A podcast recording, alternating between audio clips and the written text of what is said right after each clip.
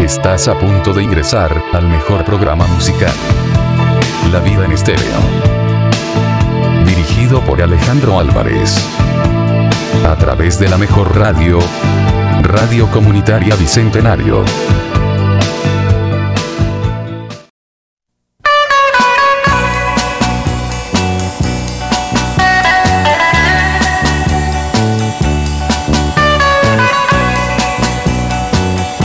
El rock and roll llega al Perú el 28 de septiembre de 1955, junto con la película Blackboard Jungle, a la cartelera local, el cual se ejecutaba el tema Rock Around the Clock de Billy Haley y sus cometas.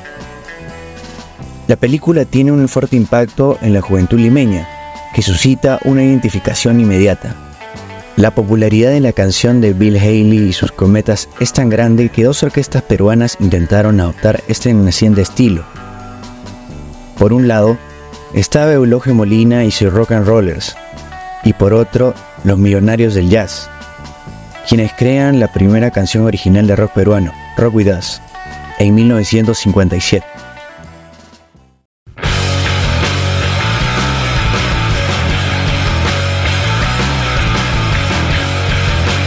Comencé a tocar a los 11 años, gracias a mi hermano Enzo. El primer instrumento que toqué fue una guitarra, una guitarra acústica. Y así, con esa guitarra, yo encontré el amor por la música. A los 12 años tuve mi primera tocada y en ese tiempo me encantaba escuchar punk y metal. Recuerdo que escuchaba mucho NoFX y muchas bandas peruanas. El metal igual en general. Mi inspiración en su momento fue Nirvana, como tanta gente. Pero también había muchas bandas detrás que influenciaron el estilo que yo buscaba y los gustos que yo tenía. Después de tiempo me la encontré la otra vez. Estaba bella como las estrellas, había desarrollado más de lo que pensé. A inicios de la década de los 90, los medios de comunicación peruanos comienzan a prestar atención a estas bandas que destacan por un sonido más fresco y para el consumo masivo, pues estas bandas que destacan en el mainstream fueron en ese entonces los no sé quién y los no sé cuánto. Mickey González, Sangre Pura, Arena Hash, entre otros. Dentro de las bandas mencionadas se encuentra Pedro Suárez Vértiz, que emprende una carrera en solitario y se convierte en el rockero peruano de mayor éxito comercial de la década. Hacen lo mismo sus excompañeros, como su hermano Patricio Suárez Vértiz, que se destaca en la música disco. Christian Meyer, aparte de ser un reconocido actor de televisión y cine a nivel nacional, se destaca por ser un músico con un estilo pop y un rock bastante fresco. En esta oportunidad he podido contactar con Piero, un joven con talento tocando el bajo, la guitarra, entre otros instrumentos, para principalmente estar inmerso en el rock y sus derivados. Acompáñeme en esta edición de La Vida en Estéreo para escuchar la entrevista de este talentoso músico y todo lo que quiere transmitir a través de la composición y el significado de la música para él.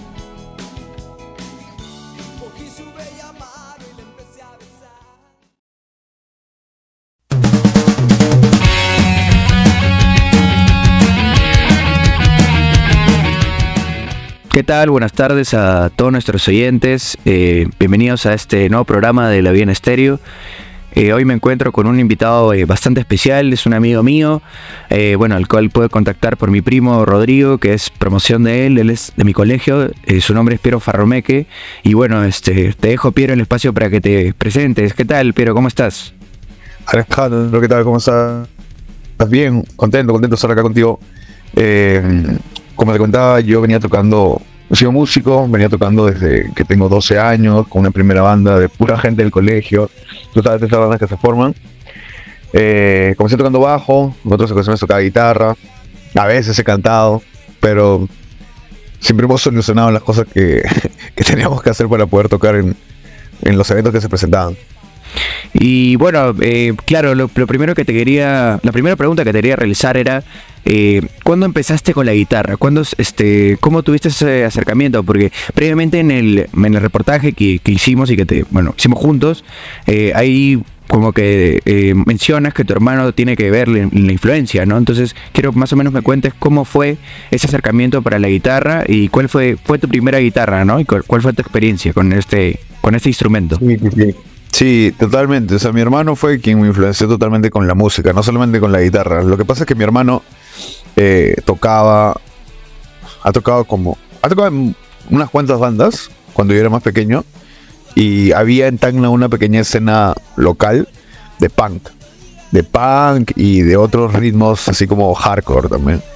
Entonces yo de chiquito escuchaba cuando él estaba sacando las canciones, él tocaba batería y como no había batería en la casa, él sacaba las canciones con los cojines. Entonces yo chequeaba eso, yo escuchaba la música que él escuchaba porque yo estaba a su costado. Y eso era cuando yo era chiquito. Cuando ya tenía como 10, 11 años, él llega un día con una guitarra que le prestan, una acústica, de un amigo suyo, Paulo. Y estaba ahí, ¿no? Tocando. Y yo chequeaba, me parecía bacán. Yo decía, ¿cómo, cómo se hace? ¿No? Y me quedé mirando y yo le dije si, o sea, que me enseñe algo, ¿no?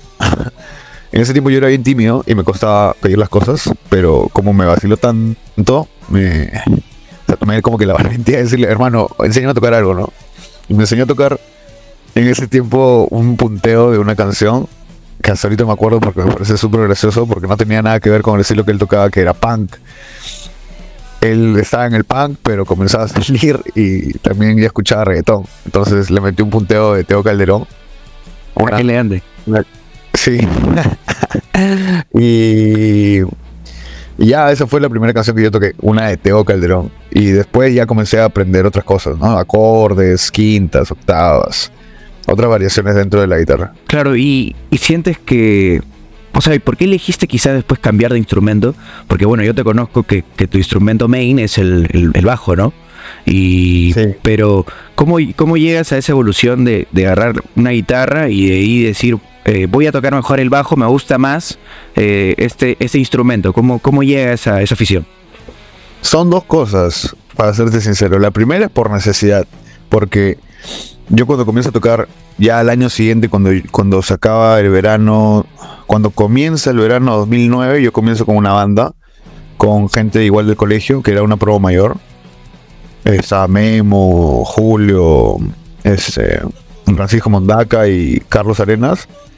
Y, todos ellos, o sea, era como que ya tenían una banda, pero le faltaba un bajista. Entonces, yo me llevaba súper bien con ellos, había parado todo ese verano con ellos. Entonces me dijeron, brother, ¿tú le haces tocar el bajo? Y yo le dije, sí, claro sí me va a decir la música que escuchan, también sé tocar, entonces puedo meterle y no hay ningún problema. Entonces, primero por necesidad de, de, cajón es eso. No te voy a mentir que de, de, chiquito yo soñaba con tocar un bajo, no. primero, claro, claro. Y después ya comencé a agarrarle bastante el gusto y, y comencé a, a, escuchar otros ritmos en los que el bajo destacaba más, ¿no?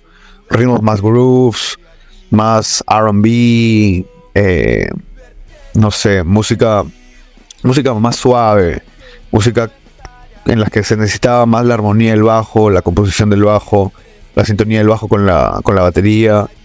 Y me fui, me fui enamorando, me fui enamorando de, cómo sonaba, de qué cosas se podían hacer. En el punk, normalmente lo que hace el bajo es seguirse, o sea, seguir la, la melodía de la guitarra.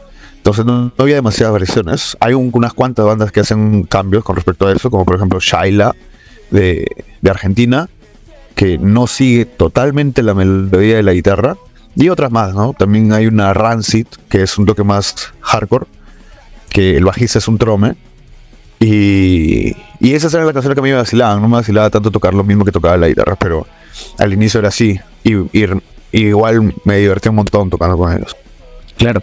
¿Y cuándo sientes que, bueno, porque yo te conozco, has tocado en distintas bandas, aparte de los chicos, que esto es 2012, ¿no? Que esto es la promo 2012, has tocado también con mi promoción, con este grupo Espalmal, que tenías, ¿te acuerdas? En un momento con, Luis Martín, con, con José Chipoco, ¿no? Y claro. Sí, sí, sí. Pero ¿cuándo sientes que eh, has tenido una gran oportunidad dejando estas bandas quizás que son más de- del colegio, ¿no? Eh, ¿cuándo, sent- cuándo sentiste que tuviste una oportunidad así de tocar en un sitio donde estaban eh, personas o bandas de peso a nivel de la del escenario local, ¿entiendes? De la, de la, de la- de aquí bandas muy conocidas, ¿no? ¿Cuándo, cuándo dijiste estoy, estoy en un buen camino, me está yendo bien? Ya. Hubo una oportunidad que yo estaba igual chiquillo, con 14 años, y hubo un concurso de bandas en la agronómica, esa feria que está ahí al el, el- Letra Cono Sur, Cusco. claro. Era un concurso, sí, sí, sí, en Cono Sur. Ahí donde ahora este, venden papas, camote. Claro. Eh, Ajá, hubo un concurso de bandas y ahí fue lo más locazo que me pareció a mí. O sea, yo no he tocado en grandes eventos, pero eso fue lo más locazo que pareció a mí porque justo nos falló el vocalista y nosotros estábamos preparando unos covers y yo iba a tocar bajo, teníamos dos guitarras. eh, esa vez a mí nos falló el vocalista y nos falló el baterista. Mi hermano suplantó al baterista porque se sabía las canciones y nos ayudó con eso pero no había vocalista. Buscamos, buscamos y no había vocalista. Entonces dijimos, hay que solucionarlo y ya, pues yo me puse a cantar. Para mí fue alucinante porque me moría de miedo y eran como 200, 300 personas y yo nunca había tocado frente a tanta gente, ¿no? Yo tocaba en el cole, yo tocaba así en, en cumpleaños, en, en tocadas pequeñas, Claro. en, en tonos, cosas así. Que en ese tiempo todavía había eso, que habían tocadas en tonos. Entonces ahí toqué, me acuerdo, lección de inglés de 6 voltios. Sí, bueno. Una más. Sí, y no me acuerdo cuál era la otra, pero también de 6 voltios. Y bacán, eh, creo que quedamos segundos. Nos ganó una banda del Humboldt, de Diego Farro, Ujú, Claro. que tocaron, no me acuerdo ahorita, pero, pero súper bacán, les, les salió súper bien, igualita le salió. Esa fue una y la otra fue otro concurso de bandas del gran Michiman Antonio el Grande, Ujú. inolvidable personaje de la escena tacneña, que hacía un montón de tocadas, y eso fue en, pucha, en esta avenida Arias Aragüez, como llegando al, al, al estadio. Y ahí fue lo caso también, porque ahí fueron mis papás, ahí fueron los papás de todos los otros integrantes de la banda.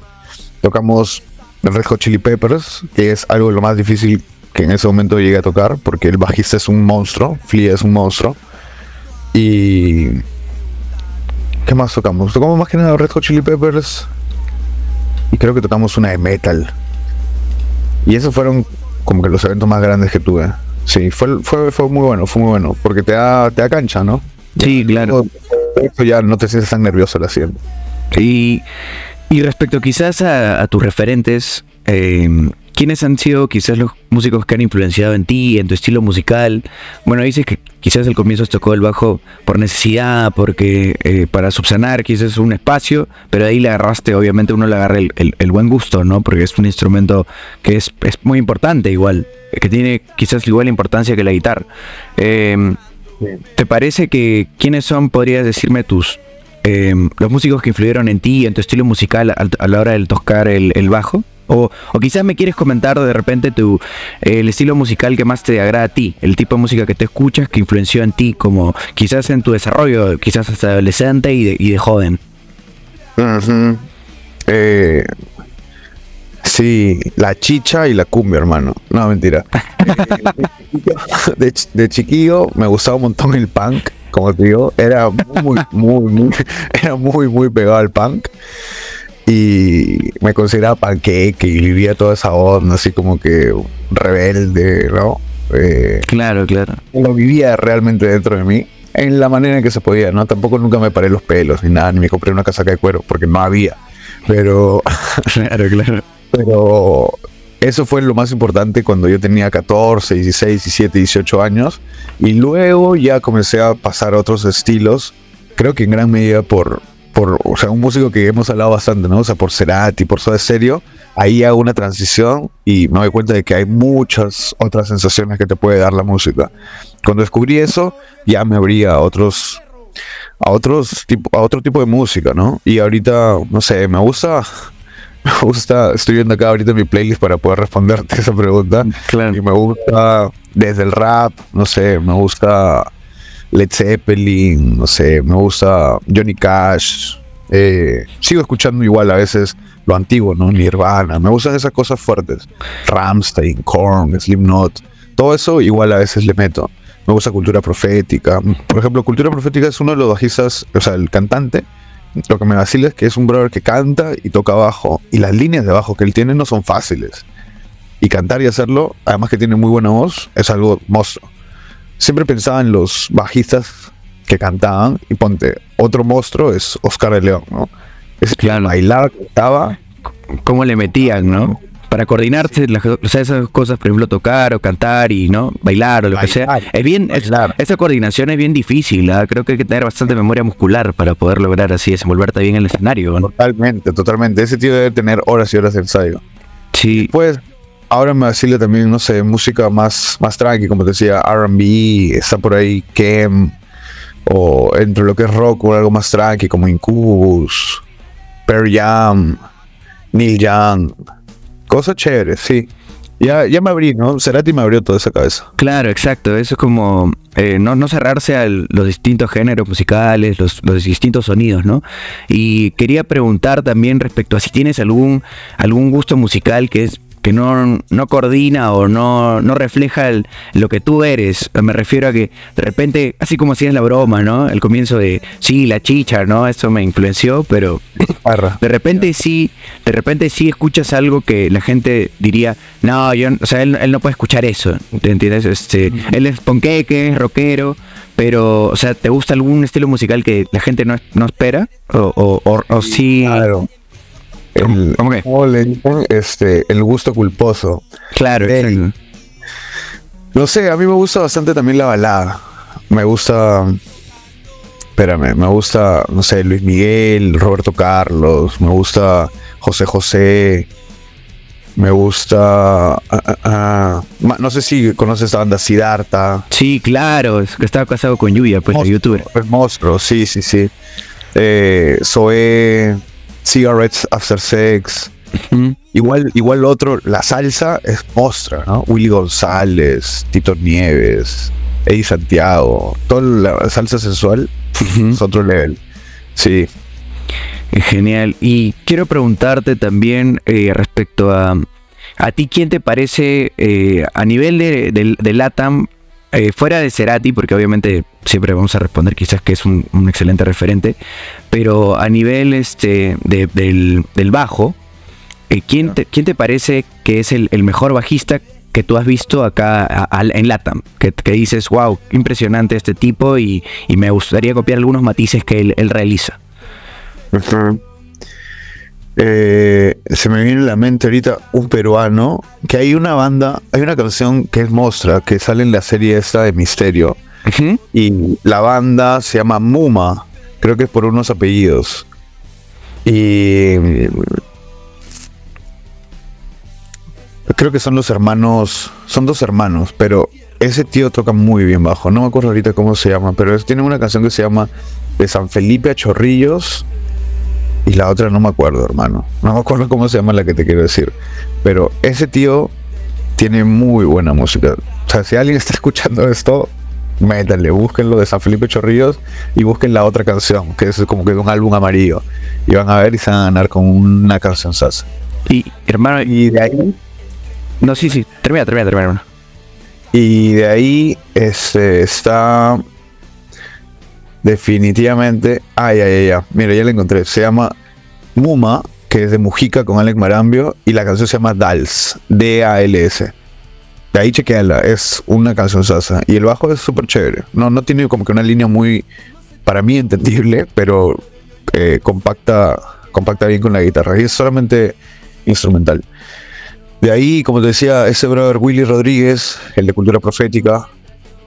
De ahí, eh, a ver, Colombia. Pucha, no sé, Colombia, Venezuela, Argentina, Brasil. En Brasil hay músicos muy tromes. Perú, Chile, Ecuador. Eh, yo creo que, ¿sabes qué? Para mí, y eso lo descubrí luego, lo que es bajo se refleja un montón en todo lo que son, todo lo que es salsa y los derivados de la salsa. Cuando escuchas salsa y te, y te pones a escuchar el bajo, te das cuenta que esos tipos son unos tromes. Y luego si te pones a ver YouTube y te pones a ver covers de bajo, de canciones de salsa, te terminas de dar cuenta que son unos capos. Porque hacen unas locuras ahí con las manos que uno que está empezando, uno que ya tiene cierto desarrollo entre el bajo, se da cuenta que es un level superior a un montón de estilos. Porque muchas veces se confunde el bajo como acompañamiento. Y sí, tiene ese componente. Pero cuando el bajo te da un toque adicional, así como el que la guitarra te puede dar a través de un solo, cuando el bajo te da eso, ya te das cuenta de que estás hablando con un artista mayor, ¿no? De, de bajo, con un bajista de otro calibre. Así que para mí sería la salsa, en general, los salseros. Claro. sí, interesante, ¿eh? no, no lo había visto de esa perspectiva, pero sí, quizás es una sorpresa. Eh, y quería preguntarte cuál, cuál era tu preparación, porque quizás ahorita estás, como me contabas al inicio, estás un poco desligado quizás de la música, como antes estabas muy, muy metido, ¿no? En, tocar, en, el cole, saliendo del cole, no sé hasta qué momento eh, has estado bastante ligado a la música, pero eh, en esa época, en todo caso, en el, auge de tu, de donde tú tocabas más y estabas más metido en, las movidas de, de la música, eh, ¿Cómo era tu preparación, hermano, para, por ejemplo, para tocar en, en, una, en un sitio, por ejemplo, en, en otro, en un evento, en, en, otro cole, con otro público, porque siempre es, difícil, ¿no? Siempre hay como un toque de nervios, como tú comentabas, como cuando te subiste a la, a la agronómica, creo, me comentaste, o, o, no sé dónde, en qué parte me dijiste, sí, ¿no? Sí, sí, la agronómica. Ah, ya, este, y que bueno, claro, los nervios son inevitables, pues, hermano, entonces, eh, de ahí, ¿cómo, cómo, ¿cómo era tu preparación, o sea, la previa de, de una tocada para ti? ¿Cómo, cómo lo llevabas? Ah, ya. Oye, qué chévere esa pregunta. Porque nunca lo había pensado. Em, o sea, cuando íbamos a tocar, lo primero, primero, primero era sacar las canciones, obviamente. Claro. y yo sacaba las canciones, trataba de sacarlas siempre con bajo. Cuando no encontraba un bajo, porque, ah, no sé, no conseguía que me preste, lo sacaba con guitarra. Y luego tratar de sacar lo más parecido posible y sacar los arreglos, tratar de llegar con la canción limpia a la sala de ensayo. Una vez que ya estabas en la sala de ensayo, ibas cuadrando, oh, esto, no te olvides de acá, no te olvides lo otro, tienes que entrar en ese momento. Y luego tratar de hacer varias pasadas ya sin errores. Varias pasadas, varias pasadas, como para que quede en la memoria de todos, o sea, de toda la banda, cómo es que tiene que sonar y que suene lo más claro posible y a veces tratar de llevarlos un poco más a nuestro estilo, ¿no? Por ejemplo, si el cantante tenía un registro alto, aprovechar eso, o si tenía una voz grave, aprovechar eso. Eh, que a, veces si las canciones eran muy largas, acortarlas y aprovechar los puntos fuertes para que, para que tenga más potencia. Eso es en lo previo, pero ya, creo que tu pregunta es más como que en lo personal. ¿Yo qué hago antes de la tocada? Yo lo que hago y lo que me vacila hacer es estar con todos los de la banda, solamente con los de la banda, como que concentración, ¿no? Los selección de fútbol. claro, y conversar, matarnos de risas, una broma, molestar, molestar, molestar, o sea, entrar fresco, entrar fresco a la hora de tocar para que ya te sabes la canción. Entonces, si te equivocas es porque te pones nervioso. Mientras más tranquilo, relajado llegas, eh, es mejor. Es como un examen. si ya estudiaste, ya estás. Y si te pones nervioso, la vas a malograr. Entonces, yo subí así, o trataba de subir así, siempre vacilando y, ya, así salía bien, así salía bien. Y eso ha funcionado con, con las distintas bandas que he tenido, ¿no? Con varios tipos de personas también, algunos más tímidos, otros más, más chongueros. Yo creo que en general eso funciona. Y también quería preguntarte respecto a, por ejemplo, en los conciertos, Obviamente que va a todo tipo de público, pero va en este público femenino y público masculino, obviamente, ¿no? Este, y respecto al público femenino, y, ahí voy enfocada la pregunta, era, eh, ¿tú crees que, por ejemplo, cuando tú perteneces a una banda, tocando el bajo, la guitarra, la batería, o siendo vocal, vocalista, el principal, entre comillas, ¿no? ¿Tú crees que eso eh, realza el eh, atractivo? ¿Sientes, bueno, claro, y la pregunta es para ti, ¿sientes que alguna vez es, estar en una banda como que te ha dado una cierta ventaja quizás con, con el género opuesto. Ajá, claro, con las, con las chicas. Sientes que has como que podido entablar conversaciones con chicas eh, más fácilmente porque sientes más confianza de repente o, porque también se presta la oportunidad, ¿no? De a las personas, a las chicas quizás les gusta un poco también ese, ese ambiente de un, man que toca, que toca chévere y que, bueno, eso le da un cierto atractivo. ¿Tú sientes que fue así, que ha sido así en algún punto de, lo que tú has sí, Sí, definitivamente hay chicas a las que le vacila eso y hay chicas a las que, no sé, no le prestan tanta importancia, pero yo creo que si se hacen una tocada, no, si se hacen un cumpleaños, ¿no? Que se me viene a la memoria algo en este momento, si se hacen un cumpleaños y una parte importante del cumpleaños es el momento de la tocada y uno es de los que tocan, es como que es uno de los principales del evento, de la tocada, dentro del cumpleaños, entonces fijo que se terminan fijando o eh, llamando la atención de cierta manera, por más que toques, cantes o toques la batería o estés ahí saltando porque eres el animador de la banda, igual, cualquiera que forma parte de eso de alguna u otra manera llama la atención. Y sí, hay chicas que, se interesan, hay chicas que no, pero sí te da cierto como que confianza, como que es como cualquier actividad que te deja relajado. Yo creo, porque es como que tocas, la pasas súper bien, porque te diviertes tocando, y a la hora de bajar, este, simplemente te sientes relajado y eso es como que lo que te genera confianza, entonces vas y hablas con cualquier persona. También depende mucho de cómo es uno, ¿no? Ponte que es una... yo soy medio tímido, tú sabes, entonces... Bueno, no tanto tampoco, ¿no? sí, soy tímido, no has conocido. Cosas que, entonces, mientras más tímido eres, como que yo creo que el, el shot o el shock de confianza puede ser mayor y a veces te encuentras con situaciones que nunca te esperabas. Pero sí, sí, eh, sí es, es cierto eso, es cierto eso. Eh, ¿Y tienes alguna anécdota, hermano, que me puedas comentar que hayas eh, que te haya pasado una tocada también? Eso sí, quiero saber. O sea, siempre, por ejemplo, Martín Parodi, que es nuestro invitado de, de, DJ de electrónica, que él mezcla, él es DJ. Él, matado los este, DJs son muy bravos. Sí, sí, claro. Y, o sea, y tienen que aguantar pues la gente que va con los estupefacientes, pesa a tope, pesa hermano, y van totalmente así alcoholizados o lo que sea. Entonces a veces hay, hay gente malatranca, pesa hermano. Entonces él me, ah. él, me, contó que alguna vez, eh, bueno, no de malatranca, pero una, una, señorita, una, chica se acercó a la cabina, o bueno, a donde toca, ¿no? A la mesa donde él toca, y estaba con el trago y le, lo quiso obligar a tomar eh, trago a la fuerza a Martín. Claro, toma, toma. Y él como que él no quería porque estaba...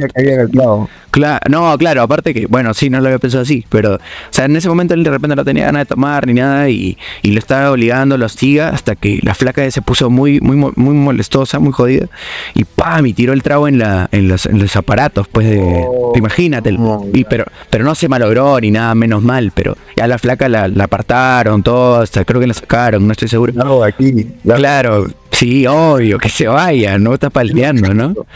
Pero, este, ¿qué, quería, quería borracharlo. Sí, seguro quería, le habría interesado o algo, pero, o sea, ¿te ha pasado alguna anécdota así? Porque también, bueno, tengo entendido que obviamente en el rock también hay, hay, hay un ambiente de bohemio, pues, ¿no? Ser rockero también es ser bastante bohemio, ¿no? Y, y, tomar y salir, divertirse, pero ¿te ha pasado alguna anécdota con la banda? No necesariamente una tocada, pero de repente con la banda, con tu banda, una de tus bandas que ya digas, oh, este, qué interesante lo que me pasó, o qué raro, qué random, ¿no? Sí, eh, sí, los estupefacientes te hacen conocer gente muy, muy interesante, tío. Sí, sí. porque hay gente, o sea, no sé, será gente que se mete de todo, pero hay gente muy interesante, ¿no? Dentro de, ese ambiente. La verdad, lo primero que se me viene a la mente con tu pregunta, estaba pensando en, en esa tocada que yo decía de Michiman Antonio el Grande, que fue hardcore, porque la gente comenzó a hacer pogo. Y era algo que nuestros papás, nosotros éramos chiquitos, pues teníamos 15 años. Ah, claro, claro. Fue Y nuestros papás nunca habían visto eso de cerca. Entonces era como que pensaban que se estaban peleando. Ah, que, hasta se habían metido unas flacas al pogo, y normalmente las flacas no se meten, pero se metió una flaca, me acuerdo que era una morena, y la flaca parecía pasadaza, y más que hacer pogo, que para los que no saben pogo es cuando te empujas, y es como que una especie de, distensión, una especie de distensión, cosas como que liberas energía empujándote y entre comillas bailando, pero sin el objetivo de hacer daño ni, de que haya violencia de por medio. Entonces la flaca era como que no había sobrepasado ese límite, sí había sobrepasado ese límite y estaba metiendo puñetes a la gente. Igual yo creo que no se sentían tan fuertes y por eso no la apartaban, pero era como que, no sé, a la gente le parecía gracioso una flaca metiendo puñetes. Y el papá de un amigo, de otro pata, el que toca abajo, este, de Westres, ah, le, pareció, heavy, ¿no? Le pareció, oye, ¿qué tienes, Sony? Y pa, la apartó. Y pum, salió volando la chica. Entonces era como, si no has visto eso, de hecho te, te parece, no sé, fuera de lugar, te parece eh, desatinado y esa es una. Y la otra que, que, ya es algo más personal. A mí me gustó mucho que después de esa tocada había otro brother que había tocado y eran de los mayores, ¿no? Nosotros éramos los más chiquitos. Éramos dos bandas de, chiquitos, por así decirlo, de 15 y 16 años. Y luego habían bandas como de gente de 24, así, a las cuales nosotros mirábamos así hacia arriba, ¿no? Porque era gente que llevaba años tocando. Y era mostra, porque tocaba muy bien. Entonces, al final de la tocada, de las canciones que tocó mi banda, se me acercó el bajista de la otra banda que todavía no había tocado y me dijo, oye, brother, ¿cómo te llamas? Y le dije, Piero. Me dijo, oye, felicitaciones, has tocado de PM, ¿no? Claro, claro. Y yo, suave, qué bacán este brother, ¿no? O sea, como que ha reconocido mi, mi, esfuerzo, mi valor, mi trabajo, mi, empeño, lo que sea. Y yo me sentí súper, súper chévere. Me parece que eso es algo súper bueno en general, o sea, no solamente en el tema de la música, del rock o lo que sea, sino en general en cualquier tipo de actividad. Por ejemplo, no sé, artes marciales, el rock, eh, no sé, tu carrera, ingeniería o lo que sea. Es súper bueno que haya alguien por encima tuyo que tiene más trayectoria y que sepa acercarse y decir, oye, estás por buen camino, sigue así y cualquier cosa contacta. Yo estoy aquí para ayudarte, para darte una mano. Eso es súper bueno, es súper necesario, porque la gente que está por debajo ya tiene a quien mirar ya tiene en quién apoyarse, ya sabe con quién hablar cuando tenga algún tipo de problema o algún tipo de falla. Esa gente que está por adelante ya, ya ha pasado por bastantes experiencias, entonces sabe cómo afrontarlo. Y es súper bueno tener eso en cualquier aspecto, como una mentoría. Y claro. Y también, eh, bueno, también te quería preguntar respecto a si, si piensas que aquí en el Perú eh, las bandas, por ejemplo, que, se desenvuelven en el rock quizás, o, hasta en el pop o lo que sea, ¿por qué, crees que no son tan apoyadas, hermano? O sea, por ejemplo, eh, en otros países, o sea, apoyan a full al rock, hasta el mismo, la misma música urbana, ¿no? Sobre todo eso se refleja más, ¿no? A nivel comercial. Ya. ¿no? Por ejemplo, tú sabes, Duki, este, que a todos estos músicos que, que llegaron a una ola del rap, porque ellos vienen del hip hop, y ahí hacen este tipo de música urbana, ¿no? o sea, que es trap, lo que sea. Y allá, por ejemplo, en Argentina los apoyan siempre a, a full, full. Y o sea, no es como no es como acá el peruano agarra y critica y dice, oye, este, no, esto acá no me gusta por esto, por esto, por esto. En vez de decir, ah, esto sí me gusta por esto, por esto, por esto, pero se puede mejorar esto y esto y esto. Entonces, ¿por qué crees que en el Perú no, no, no solemos apoyar como en otros lados, en otros países? Ya, yo creo Pucha, en verdad, mira, yo creo que son varias cosas. Una que me parece muy importante es que, y me pasa a mí también, y por eso es que es lo primero que se me ocurre, estamos mirando siempre para afuera para saber cómo de, qué guiarnos, como que quien toma la norma, quien, quien indica cuál es el camino, siempre es alguien de afuera. Siempre es, acá en Perú mucho, y por eso mira, te hablo de Cerati, mucho miramos hacia Argentina, sobre todo Argentina, porque bueno, Argentina también tiene una producción súper gigante y, tiene gente muy talentosa, pero siempre estamos mirando hacia Argentina en Perú. Seguramente la gente que sabe mucho más de música, porque yo igual escucho mi música, he tocado, pero hay gente muy crack que sabe mucho más y está mucho más enterada de la actualidad. Seguramente también en otros países, ¿no? Pero yo creo que en general miramos mucho hacia Argentina. Si antes era en el rock, ahora lo escuchamos con el rap o con el trap o con cualquier otro estilo. Si hablamos de reggaetón, música urbana, miramos hacia Puerto Rico, ¿no? Y cuando ya estamos hablando de música en inglés, todos Estados Unidos, un poquito Inglaterra. Pero para mí lo que falta es, uno, gente que diga, oh, ¿sabes qué? Me interesa más como que los valores nacionales, por así decirte. Como que lo que sucede en el Perú, lo que sucede en el llano, lo que sucede en mi ciudad, lo que sucede en mi cuadra, lo que sucede en mi barrio. Eso es lo que me parece interesante. Pero cuando, y lo que pasa también es que cuando un artista peruano comienza a hablar de esas cosas, la gente se pega. Porque la gente tiende a pegarse a, a lo más cercano a uno, a lo, a lo que realmente le toca en el alma, a lo que uno dice suave, con eso yo conecto, ¿no? Por ejemplo, lo primero que se me viene a la mente es este rapero fenomenal, Norik, que sí lo debes de ubicar, de Rapper School. Sí, claro que sí. Habla de, de, cosas que suceden en Perú y utiliza, no sé, esto está en el Callao, estaba en tal lugar, estaba en el cruce de estas cuadras. Entonces la gente conecta con eso porque son lugares, o sea, la gente de Lima son lugares en donde uno está pasando, donde uno toma su combi, donde uno se come un sándwich y dice, ah, maña, ese brother es como yo. Claro, se identifican. claro, te identificas y ese sentido de pertenencia es el que te hace conectar más con el artista. Eso es uno. Eh, bueno, ese es dos. El otro era que siempre estamos mirando afuera. Pero, hermano, ¿y no, no, te parece, por ejemplo, que ese tipo de, de, artistas que identifican a la gente con su, con su música, por ejemplo, ese tipo de rap, rap school, ¿no? Eh, Pedro Mo, eh, ya, este tipo de música es, genial y la gente se identifica porque es de, es quizás eh, de ese entorno, de esa movida, pero dejan de lado al, al tipo de rapero, por ejemplo, Jace. Jace es un rapero este, blanquito, pues, blanquito, que rapea muy bien, rapea increíble, pues, pero la gente siempre le tira como que, oye, no, pero él, no es, él es blanquito, él nació en cuna de oro, él, él vive, no sé, en Miraflores, ¿no? Entonces él no sabe lo que nosotros vivimos, no puede, él no puede cantar o hablar de lo que nosotros vivimos, pero que él no vive, ¿entiendes?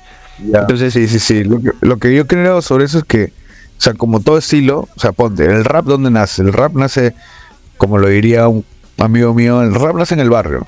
Y luego, a través de la masificación, llega como que a otros estratos económicos. Entonces, en la medida en que esto se va expandiendo y se va haciendo más popular, eh, va alcanzando otro tipo de público y va comenzando a salir otros tipos de artistas. A mí no me parece mal que el que quiera rapear, rapee. Me parece chévere, me parece bacán. Y si la gente lo escucha, bacán. ¿no? Todo el mundo tiene el derecho y nadie debería restringir o decir, oh, no, tú no deberías de rapear porque uno eres blanco, dos naciste en tal lugar y tres, tus papás se mantienen. Que quiera rapear y que tenga talento para hacerlo, acá que lo haga. lo que, eh, no sé, a mí lo que me parece eso es como que la gente quiere eh, que no se pierda una mística, que no se pierda una raíz de dónde salió algo y que se convierta en otra cosa pero todo tiene que transformarse, entonces hay, hay piso para todo el mundo. Lo, más importante es si tiene talento o no.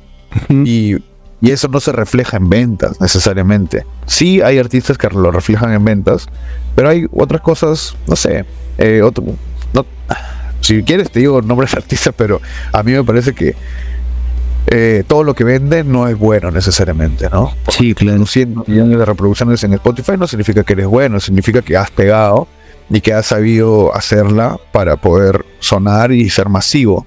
Pero eso no te hace bueno necesariamente. Así es. Sí.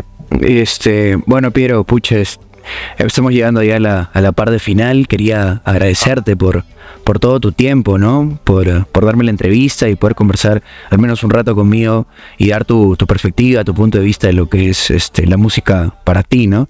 No sé si quieras mandarle un, un saludo a alguien que nos esté escuchando y este Sí, mándalos, por favor.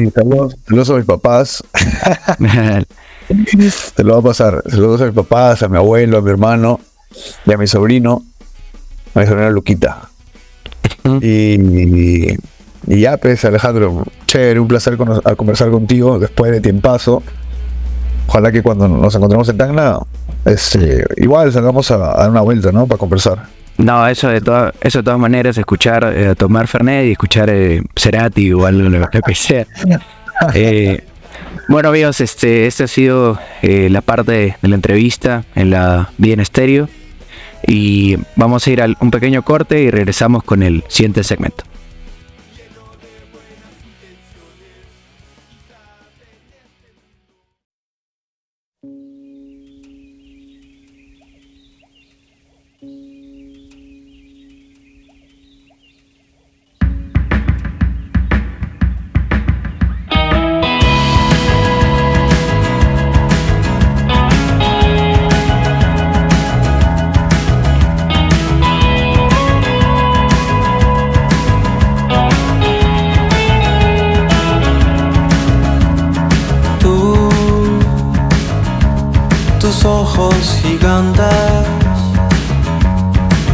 Y el olor a una flor que respira.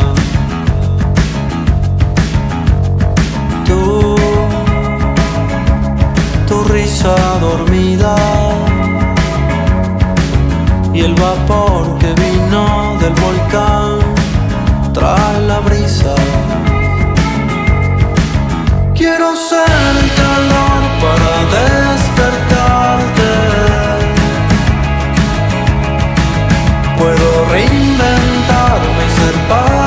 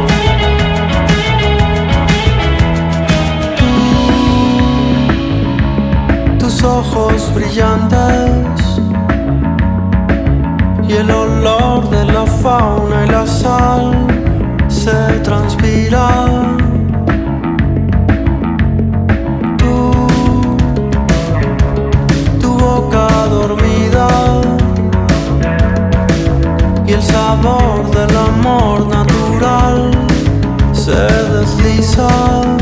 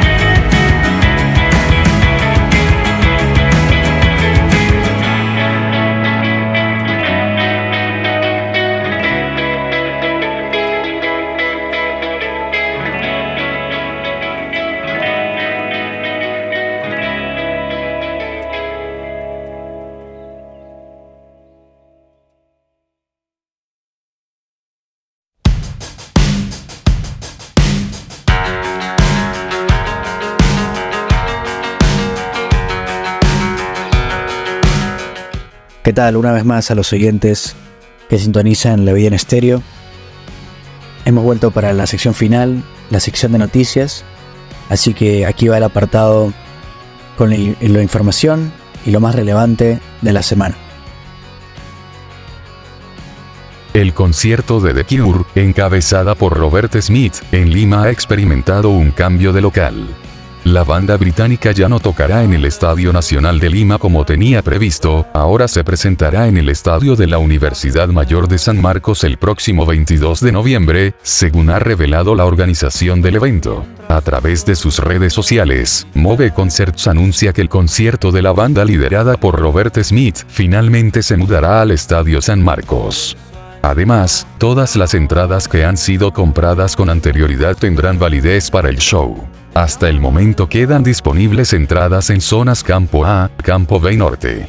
Asimismo, la organización anuncia la venta de las zonas Occidente y Oriente, las que se habilitarán a partir del 25 de octubre desde las 3 pm en la web de Teleticket. Cabe señalar que las personas que adquirieron entradas y no puedan asistir al nuevo local, tendrán que comunicarse con Teleticket hasta el 9 de noviembre usando el botón en la web de venta del evento. Artistas nominados en diferentes categorías como los colombianos Juanes y Camilo, los españoles Pablo Alborán y Manuel Carrasco o el mexicano Edgar Barrera asistirán a la 24 edición de la entrega anual de los premios Latin Grammy el próximo 16 de noviembre en Sevilla, España. Según ha informado la Academia Latina de Grabación, que organiza estos premios, también participarán la brasileña Isa, el puertorriqueño Osuna y candidatos a mejor nuevo artista como el español Borja, la brasileña Natasha Falcao, la puertorriqueña Gale, la mexicana Paola Guanche o los venezolanos Joaquina y León Leiden. Los artistas Eslabón Armado, de Estados Unidos, y Peso Pluma, de México, compartirán escenario durante la noche más importante de la música latina, donde interpretarán Ella Baila Sola juntos por primera vez en televisión, han destacado los organizadores en un comunicado. La artista colombo-estadounidense Kali Uchis ha presentado Temata, el segundo adelanto de su álbum Orquídeas, su segundo disco en español que saldrá a la venta el próximo 12 de enero. La cantante de Telepatía ha estrenado este viernes el video de Temata, al más puro estilo cinematográfico, una canción de despecho con nota azul y R&B en donde la artista se despide de un antiguo amor que le hizo daño, que la mataba. Este es el segundo adelanto de Orquídea después de Muñequita, una canción más urbana en colaboración con el dominicano El Alfa y JT de City Hills.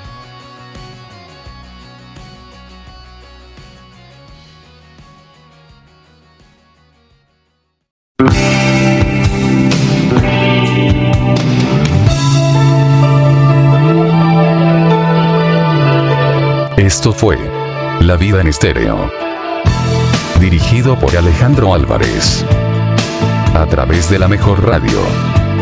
Radio Comunitaria Bicentenario.